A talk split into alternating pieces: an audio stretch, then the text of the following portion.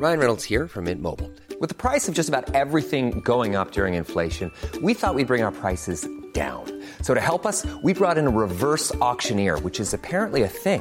Mint Mobile unlimited premium wireless. Ready to get 30, 30, bit to get 30, bit to get 20, 20, 20, bit to get 20, 20, bit to get 15, 15, 15, 15 just 15 bucks a month. So, Give it a try at mintmobile.com slash switch. $45 upfront for three months plus taxes and fees. Promo for new customers for limited time. Unlimited more than 40 gigabytes per month. Slows. Full terms at mintmobile.com.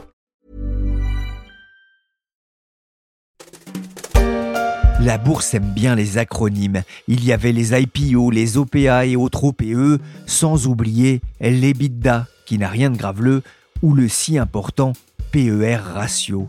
Voici venir un autre terme qui a tout d'un ovni et qui fait planer les investisseurs, les SPAC.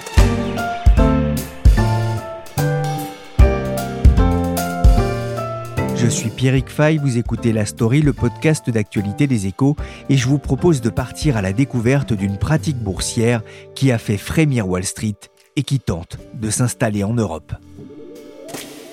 Josh, we're also trying to establish some other things, and we're getting a lot of questions about SPACs this week. For those of you who don't know, a SPAC is a special purpose acquisition company. A Special Purpose Acquisition Company, plus connue aujourd'hui sous le nom de SPAC. En août dernier, CNBC s'était penché sur ces nouvelles sociétés un peu étranges. Le nom vous est peut-être inconnu malgré le battage boursier autour de ces entreprises nouvellement cotées en bourse, mais vous connaissez sans doute le nom de certains de ces promoteurs, le basketteur Shaquille O'Neal, la tenniswoman Serena Williams, voire les joueurs de baseball Alex Rodriguez et Billy Bean, des vedettes qui ont succombé à la folie des SPAC à Wall Street. Uh, Richard Branson's space tourism company Virgin Galactic is planning to go public. The firm's going to list shares as part of a deal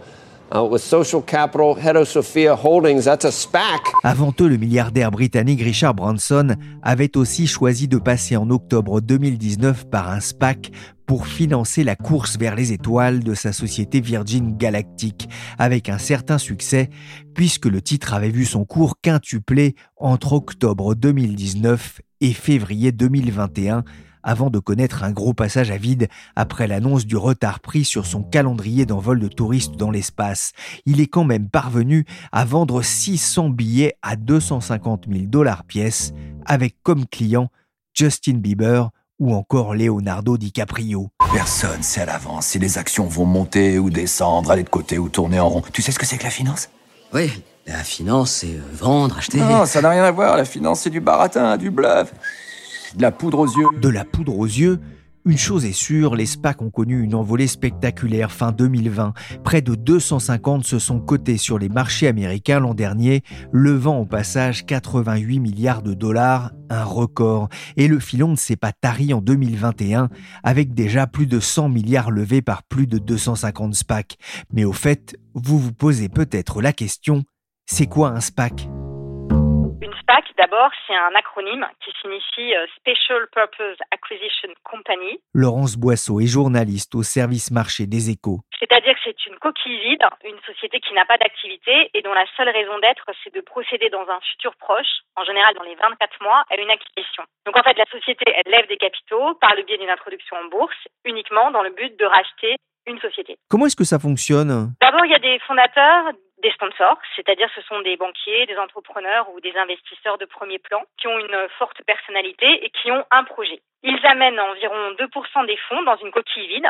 Cette dernière émet un prospectus qui est ensuite examiné par l'autorité de régulation, puis visé par elle si, si, tout est conforme. La coquille vide est introduite en bourse et elle lève un montant qui est à peu près équivalent à 50 fois la mise de départ. L'argent des investisseurs, il est mis sous séquestre. Puis les fondateurs ont un délai de deux ans en général pour procéder à une acquisition. Une fois que la société est acquise, la coquille vide fusionne avec la société qui a été achetée et l'ensemble devient une entreprise cotée. La SPAC se rebaptise du nom de la société qui a été rachetée, laquelle met la main sur les fonds levés et le tour est joué. Ça veut dire, Laurence, que quand on investit dans une SPAC, on, on ne sait pas vraiment ce qu'on achète et on ne sait rien notamment sur les perspectives de croissance de cette coquille? Absolument. On ne sait pas quelle société la SPAC va acheter. Alors, on sait à quel secteur appartiendra la société, si ce sera par exemple de la distribution, de la mobilité, de la tech. On a aussi une vague idée de la taille de l'opération, des ratios de rentabilité souhaités. Mais en fait, une SPAC, c'est un pari sur les hommes rien d'autre. Laurence, c'est marrant, ça me fait un peu penser aux pochettes surprises de mon enfance. On savait, hein, vous savez qu'il y a des pochettes pour les garçons, d'autres pour les filles, mais on savait pas ce qu'il y avait dedans.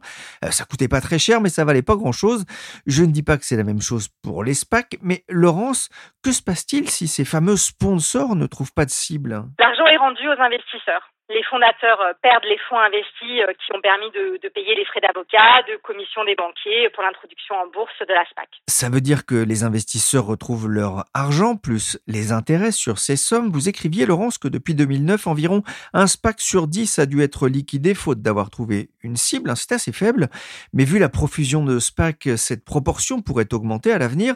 Mais euh, depuis quand est-ce que ces, ces produits existent, Laurence? Depuis les années 80. Ils ont connu un regain d'intérêt au début des années 2000 et puis en 2021, on a assisté à une véritable explosion des SPAC, sans doute en raison de l'exceptionnelle volatilité des marchés financiers. Depuis euh, janvier 2020, ces coquilles vides ont levé plus de 120 milliards de dollars, soit plus que sur les dix dernières années. Et l'euphorie continue. Depuis janvier, on a cinq SPAC qui s'introduisent chaque jour à Wall Street. Sur les trois derniers mois, là, ils ont déjà levé plus de 95 milliards de dollars. donc, ce sont des sommes euh, très importantes. Euh, vous le disiez, hein, il y a une volatilité qui est peut-être favorable, mais il y a d'autres explications à cette emballement récent autour des SPAC? Alors, pour les investisseurs, tout le monde peut investir et parier sur les compétences de ses dirigeants pour identifier une opportunité de croissance. Alors, dans le contexte actuel de rendement bas, l'un des attraits de la SPAC, c'est qu'elle permet aux investisseurs de retirer leur argent plus les intérêts s'ils n'apprécient pas la société que la SPAC a décidé d'acheter. Pour les entreprises qui peuvent se faire racheter par les SPAC, c'est un gain de temps. Parce qu'une introduction en bourse classique, ça nécessite au moins six mois de, travail. Parfois, ça peut même aller jusqu'à un an. Et avec une SPAC, on peut y arriver en deux à trois mois. La SPAC a déjà levé les fonds auprès des investisseurs. Elle a fait tout le travail préalable de, de l'introduction en bourse.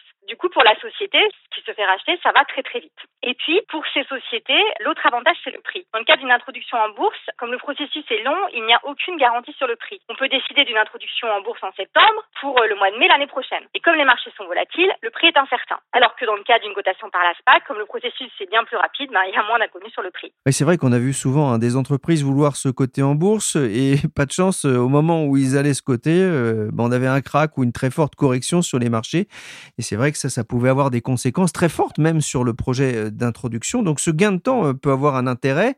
Il y a une citation d'un avocat, un avocat qui vous a dit quelque chose, je trouvais ça rigolo. Avant, c'était les losers qui entraient en bourse via un SPAC, ceux qui n'avaient pas réussi via une IPO euh, traditionnelle. Hein. L'IPO, c'est l'entrée en bourse. Depuis cet automne, c'est plus du tout le cas. Ce sont des startups qui réussissent bien. Ça veut dire que cet engouement pour les SPAC se fait au détriment des introductions en bourse plus classiques? Clairement.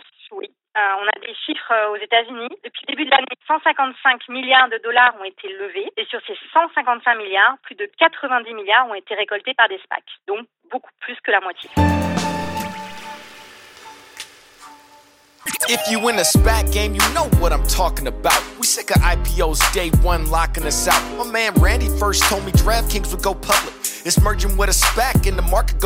Les SPAC sont à la mode aux États-Unis avec ses promoteurs vedettes comme Shaquille O'Neal, la star de la NBA. Ça a même donné l'idée au rappeur Cassius QV de faire une chanson en l'honneur de ces véhicules d'investissement. Les SPAC, mieux que les IPO pour faire fortune et se payer belle bagnole et bon champagne, comme on peut l'entendre dans cette chanson vue près de 150 000 fois sur YouTube, le SPAC Dream. Un phénomène aux États-Unis donc et qui sonne à la porte de la bourse européenne, comme me l'a expliqué Bastien Bouchot du service marché des échos, avec notamment une opération marquante il y a quelques semaines. Oui, Pierrick, en effet, il y a eu euh, la plus grande opération en fait euh, de SPAC en Europe euh, il, y a, quelques jours.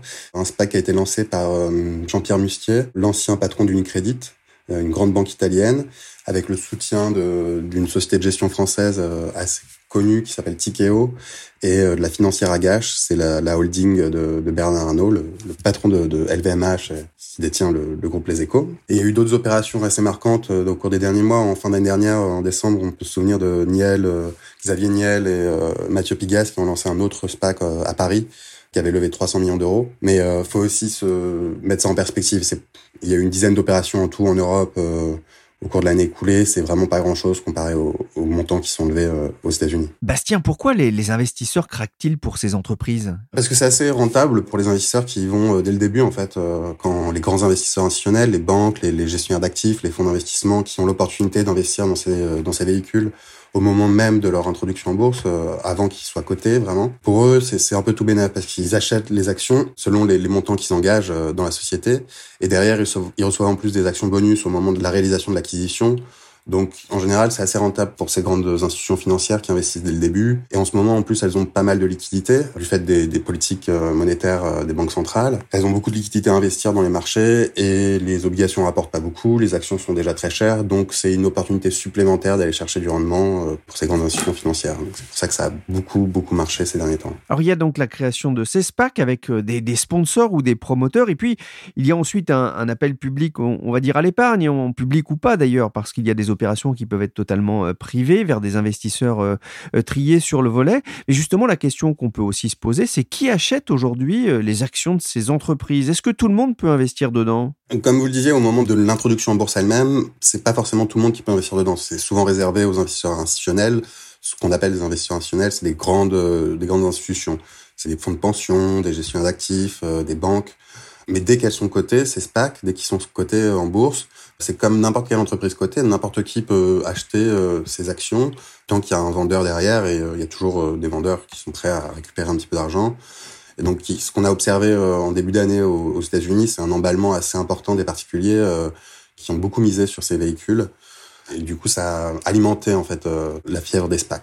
Ouais, effectivement, hein, selon des estimations, 40% des volumes d'investissement proviendraient d'investisseurs particuliers. Ça, représenterait deux fois la part de ces particuliers dans les marchés boursiers américains euh, traditionnels. Cet emballement des, particuliers, il, rappelle un peu le phénomène euh, Robin Hood aux, États-Unis? Oui, et puis euh, ça rappelle aussi un peu l'emballement qu'il y a eu autour de GameStop. C'était un peu à la même période que ça a eu lieu. Il y a de très fortes chances que ce soit lié à l'appétit des Américains pour la bourse, qui a été fortement augmenté durant la crise avec euh, l'obligation qu'ils ont eu pour beaucoup d'entre eux de rester chez eux, et en plus ils ont obtenu des chèques euh, directs d'aide de la part du gouvernement. Donc il y en a pas mal qui n'avaient pas forcément besoin de ces liquidités tout de suite, qui les ont euh, du coup investis en bourse. Et parier sur les SPAC, en fait, c'est parier sur l'avenir, sur quelque chose qui peut arriver. on ne sait pas ce qui va arriver, on ne sait pas quelle acquisition ils vont faire. Donc on peut faire les projections les plus folles qui soient en espérant gagner à la fin. Donc c'est vraiment cet aspect spéculatif, un peu casino, qui a joué dans, dans le succès des SPAC hein, auprès des particuliers. What's up, Doc? Can we rock? What's up, Doc?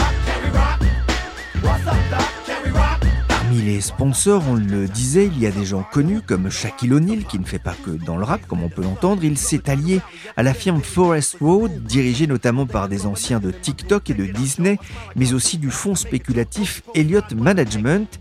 Ils ont signé un chèque en blanc pour investir 300 millions de dollars dans le secteur de la technologie, des médias et des télécoms. Ça rappelle un peu la frénésie de la fin des années 90. Bastien, les, les investisseurs peuvent être attirés par ces noms ronflants? Bien sûr, les légendes de la finance, elles sont pas très connues du grand public. C'est pas des personnes qui vont attirer le regard, euh, qui vont pousser les particuliers à investir, surtout quand c'est la jeune génération qui n'a pas forcément suivi l'évolution des marchés au cours des années précédentes, euh, des derniers cycles. Avoir euh, le nom d'une célébrité comme Shaquille O'Neal sur un SPAC, ça donne envie, c'est quelque chose de connu, de familier. Donc c'est plus facile d'investir dessus quand on a quelque chose comme ça qui se rapproche de nous. Et derrière, c'est aussi l'idée que ces stars, elles peuvent potentiellement avoir des facilités pour trouver des opportunités, ce qui est loin d'être garanti. Et d'ailleurs, le gendarme américain des marchés financiers a, fait plusieurs avertissements mis en garde auprès des particuliers pour leur dire de, de faire attention sur ces euh, sponsors. En France, la personnalité d'un investisseur, d'un entrepreneur qui a réussi, comme Xavier Niel, euh, c'est tout de même une marque qui peut attirer ou en tout cas rassurer euh, des, des, investisseurs particuliers? Potentiellement oui. Après, c'est euh, on n'a pas le même type d'emballement, le même type d'appétit pour la bourse en Europe qu'on a pu observer aux États-Unis ces derniers temps. Il faut quand même relativiser l'impact que ça peut avoir. Et puis, Xavier Niel, c'est quelqu'un qui a une vraie expertise dans le monde des affaires ce qui n'est pas forcément le cas de, de, certaines célébrités qui ont pu euh, sponsoriser des SPAC aux États-Unis. Mais tous les investisseurs hein, n'ont pas les yeux de chimène pour euh, les SPAC, à l'image de celui qu'on appelle l'oracle d'Oma. oui, effectivement. Warren Buffett, c'est le, le, patron de Berkshire Hathaway, c'est une des plus grandes sociétés au, au monde, aux États-Unis en tout cas. C'est un conglomérat qui touche un peu à tout. Et euh, lors de son assemblée générale, qui est très suivie parce que c'est un investisseur euh, légendaire aux, aux États-Unis, il s'est attaqué assez frontalement au SPAC. Mais il faut aussi dire que c'est des concurrents pour lui parce que c'est un conglomérat, Berkshire Hathaway, donc ils ont un peu l'habitude d'aller acheter des sociétés euh, privées qui sont pas cotées et de les rendre plus rentables et ainsi de, de grossir en fait petit à petit. Et c'est ce qu'ils ont fait pendant des dizaines d'années. C'est ce qui a amené à Berkshire Hathaway d'aujourd'hui. Mais depuis quelques années, ils ont du mal à trouver des cibles. Et le fait qu'il y ait tous ces SPAC qui cherchent eux aussi de leur côté, ça rend la tâche un peu plus compliquée parce que bah, il y a plus de monde qui cherche à acheter euh, autant de choses, donc les prix augmentent et c'est pas forcément aussi rentable qu'avant. Donc c'est un peu le problème que lui il voit là-dedans, c'est qu'il risque de surpayer euh, pour acheter des, des sociétés lui ou les SPAC d'ailleurs. Oui, Warren Buffett, c'est une voix qui compte. On se souvient qu'il ne s'était pas laissé emballer par la bulle Internet à la fin des années 90. Est-ce que cette bulle, justement, des, des SPAC euh, risque de se dégonfler? Bah, C'est déjà un petit peu dégonflé. Hein. On n'est plus à mi-février où c'était vraiment l'emballement euh, total. À l'époque, les SPAC s'échangeaient à une valeur supérieure à celle de leurs actifs. C'est-à-dire que un SPAC, euh, de base, c'est uniquement un compte en banque avec un certain montant inscrit au bilan et et c'est avec ça qu'il doit faire l'acquisition, euh, son acquisition dans le futur. Donc c'est assez inhabituel en fait que le, la valeur des actions dépasse celle de l'argent qui est mis en banque pour le compte du SPAC. Or c'est ce qui s'est passé assez euh, de manière assez euh, généralisée en début d'année. On voyait des SPAC qui s'échangeaient à plus de 14 dollars par action alors que la valeur normale c'est 10 dollars par action et ça pouvait monter à des montants encore plus élevés. On a, vu des plus de 20 dollars, voire des 30 dollars sur certains SPAC. Et ça, aujourd'hui, on le voit beaucoup moins. Ça, c'est un peu dégonflé. Hein. Il y a beaucoup moins de SPAC qui s'échangent à des valeurs euh, comme ça, complètement déconnectées de leurs actifs réels. Mais il y en a toujours beaucoup qui existent, en fait, et qui doivent trouver des cibles. Donc, on, on risque d'avoir, en fait, une deuxième période peut-être compliquée pour ces véhicules lorsqu'ils devront tous euh, avoir trouvé une cible euh, ou rendre l'argent à leurs actionnaires. Il y a d'ailleurs un indice, le Hypox SPAC Index, qui avait presque doublé entre octobre 2020 et février 2021 avant de perdre depuis un quart de sa valeur. Le risque de perte est surtout important pour ceux qui investissent en bourse. Justement, Bastien, comment la SEC, le gendarme de la bourse américaine, voit-il cet engouement pour euh, les SPAC? Vous parliez même d'indigestion. Oui, alors la SEC, c'est un peu compliqué parce qu'il y a eu la transition en fait politique aux États-Unis. Donc euh, l'administration Biden a pris le pouvoir, a pris les rênes en fin janvier seulement, et ensuite elle a dû euh, mettre en place euh, une nouvelle équipe, notamment à la SEC. Et du coup, c'est un peu récemment que la SEC s'est emparée du sujet. Au cours des, des, des, derniers mois, elle a mis de plus en plus d'avertissements, elle s'est fait de plus en plus vocale.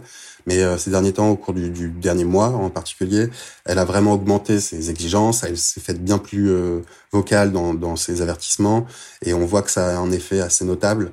Euh, le nombre de nouveaux SPAC qui arrivent sur le marché aujourd'hui aux États-Unis est beaucoup plus faible qu'il y a encore deux mois. On pouvait en avoir une dizaine par jour presque à un certain moment. Aujourd'hui, si on en a une dizaine par semaine, c'est déjà pas mal, c'est déjà beaucoup.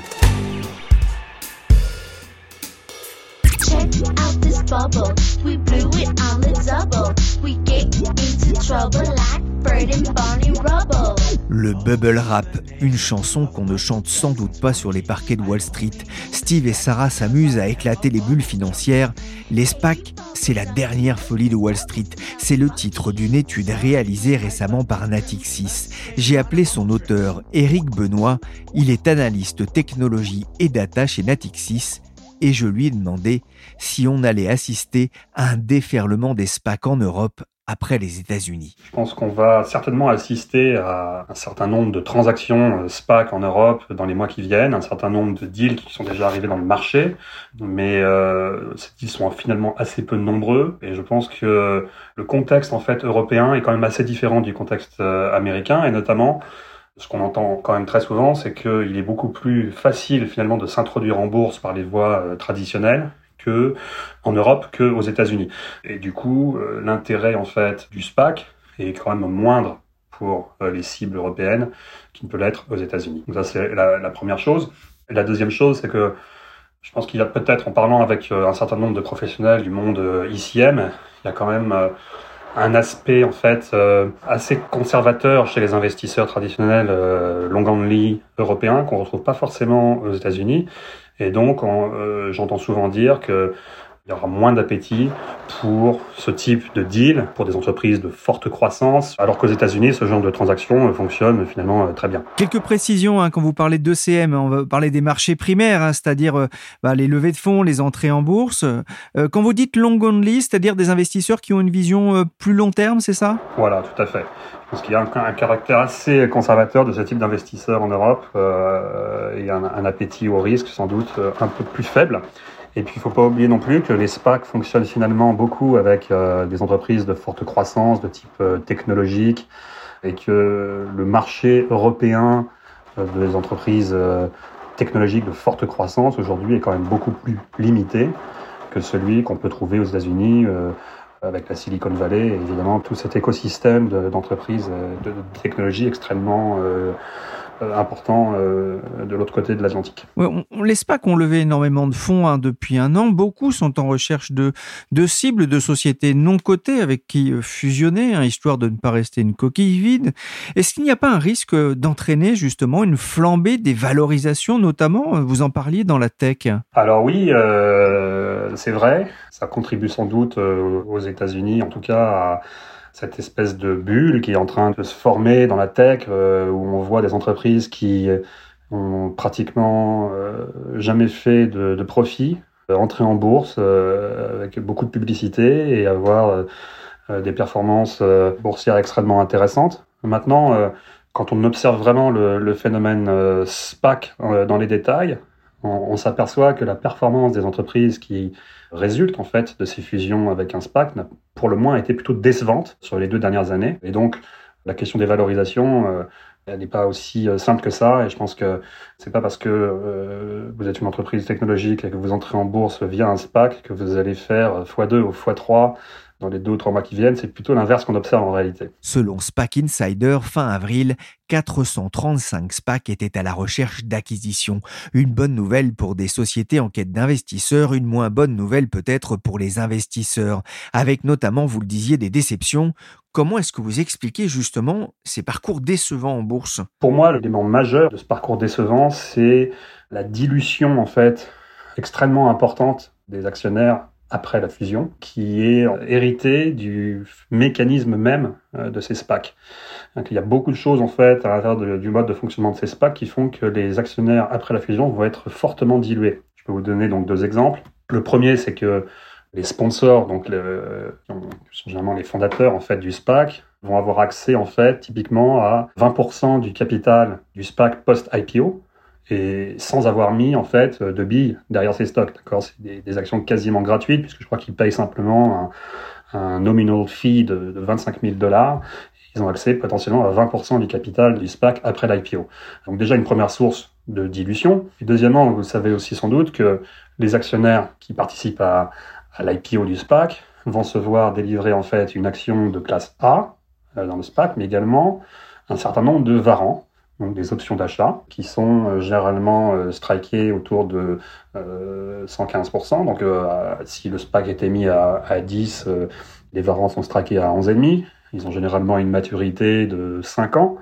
Et donc, tous ces varants, potentiellement, bah, vont amener la création de nouvelles actions et donc accentuer la dilution en fait, des actionnaires après la fusion.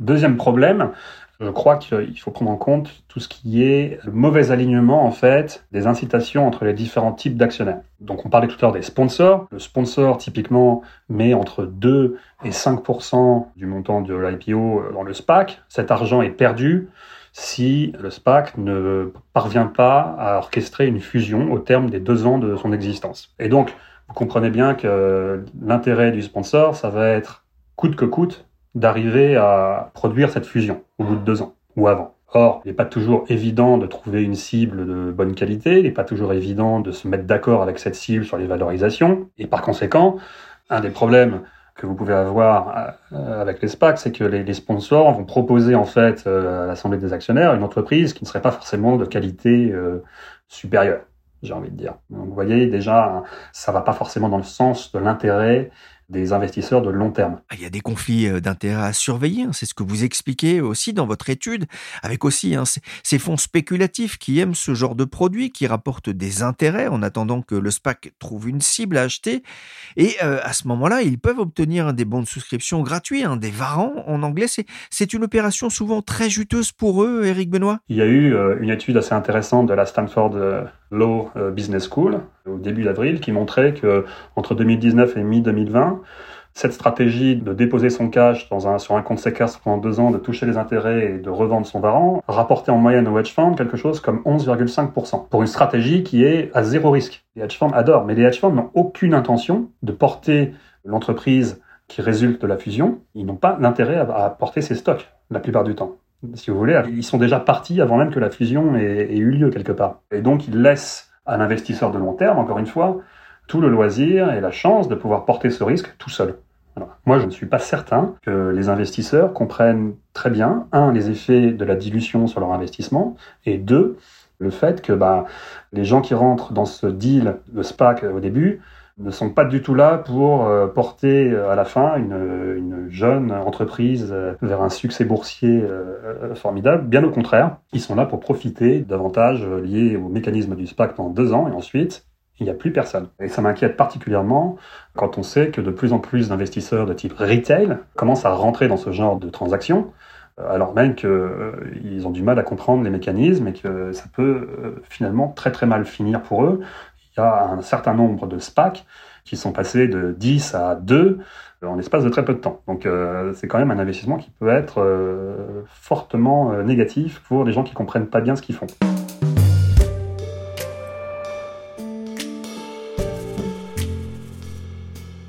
En Europe, on, voit émerger hein, quelques SPAC comme euh, celui de Tikeo ou comme celui de, de, Xavier Niel, de Mathieu Pigas et Alexandre Zouari. Il y a aussi celui de Klaus Hommels, hein, c'est le fondateur du fonds euh, Lakestar, c'est un pionnier du capital risque. Il a levé récemment 275 millions d'euros via une coquille cotée à, Francfort. Il explique qu'il veut l'utiliser pour défendre la souveraineté européenne et protéger des pépites de la tech. Ça peut être aussi un, un outil intéressant pour ça oui, alors c'est vrai que c'est un argument euh, fort. Hein. Euh, aujourd'hui, euh, beaucoup d'entreprises du monde technologique européen n'ont pas d'autre choix que d'aller chercher d'une part des capitaux privés, de venture capitalistes en fait américains, et d'autre part de s'associer finalement avec des SPAC américains pour une entrée en bourse au Nasdaq ou au NYSE. il y a eu par exemple une revue qui a été faite au UK très récemment par euh, Lord Hill en fait, qui spécifiquement euh, euh, décrit ce phénomène en disant que bah, il faut qu'en Europe on améliore notre offre SPAC parce que on va perdre trop de pépites et d'entreprises à la concurrence américaine. Maintenant, je lis aussi dans la presse qu'un certain nombre d'entrepreneurs ont du mal à, en Europe à, voir la beauté du, du SPAC en lui-même. Encore une fois, parce que il est moins difficile en Europe de s'introduire en bourse que ça ne l'est aux, États-Unis finalement. Donc euh, l'avantage compétitif du SPAC est moindre en Europe qu'il peut l'être aux États-Unis. Mais sans doute, euh, vous avez raison, c'est quelque chose qui va être mis en avant par euh, les promoteurs, qui sera utilisé certainement pour tenter de garder euh, en Europe un certain nombre de pépites qui seraient autrement parties aux États-Unis. Un dernier mot, les SPAC modernes ont été créés il y a une vingtaine d'années, mais vous racontez dans votre étude que par le passé, hein, il y a eu des ancêtres, des sociétés d'acquisition à vocation spécifique euh, qui ont parfois connu, on va le dire, une vie euh, tumultueuse. Oui, alors dans les années 80, ce qu'ils appelaient donc les blank check societies étaient typiquement liés à des entreprises n'auraient jamais pu euh, s'introduire en bourse autrement, dans des situations euh, typiquement euh, financièrement compliquées, typiquement des penny stocks. On a eu beaucoup de cas en fait dans les années 80 d'abus et de schemes plus ou moins frauduleux. Et c'est d'ailleurs en ce sens que la, la SEC est intervenue bah, à la fin des années 80 et au début des années 90 justement pour mettre un terme à cette prolifération. Les SPAC modernes ont été justement dans leur fonctionnement actuel et ont été créés pour contourner quelque part cette euh, réglementation euh, de la SEC en proposant davantage de sécurité pour les, investisseurs et donc en obtenant des exemptions en fait pour la, la réglementation américaine. Mais c'est effectivement comme ça que les, le SPAC moderne est arrivé dans le marché. Maintenant, les premiers SPAC remontent, je crois, à, à 1992 dans sa forme moderne. il a fallu quand même un certain temps, plus de 25 ans en fait, pour que le phénomène prenne vraiment euh, de l'importance. Et Éric Benoît raconte même que l'origine des SPAC remonterait à l'Angleterre du XVIIIe siècle et à l'utilisation de ce qu'on appelait des blind pools, en français des piscines aveugles. L'argent était collecté auprès d'investisseurs qui faisaient confiance à une personne commanditée qui avait beaucoup de latitude pour placer cet argent. Ces blind pools s'étaient aussi appelés souscription de chèques en blanc. Ils ont connu leur heure de gloire pendant la tristement célèbre bulle des mers du Sud, à l'origine d'un krach boursier retentissant en 1720. Merci à Éric Benoît de Natixis, merci à Laurence Boisseau et Bastien Bouchot du service marché des échos pour cet éclairage sur le monde des SPAC. Allez, on se remet un petit peu de SPAC Song.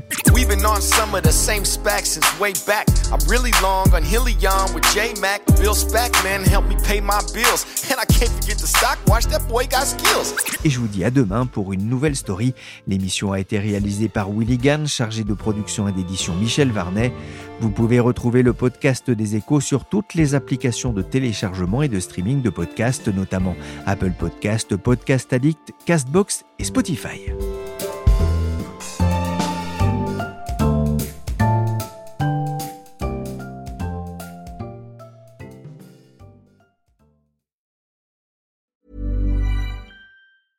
Selling a little or a lot? Shopify helps you do your thing however you cha-ching. Shopify is the global commerce platform that helps you sell at every stage of your business. From the launch your online shop stage to the first real life store stage, all the way to the did we just hit a million orders stage. Shopify is there to help you grow. Shopify helps you turn browsers into buyers with the internet's best converting checkout. 36% better on average compared to other leading commerce platforms because businesses that grow grow with Shopify. Get a $1 per month trial period at Shopify.com slash work. shopify.com/work.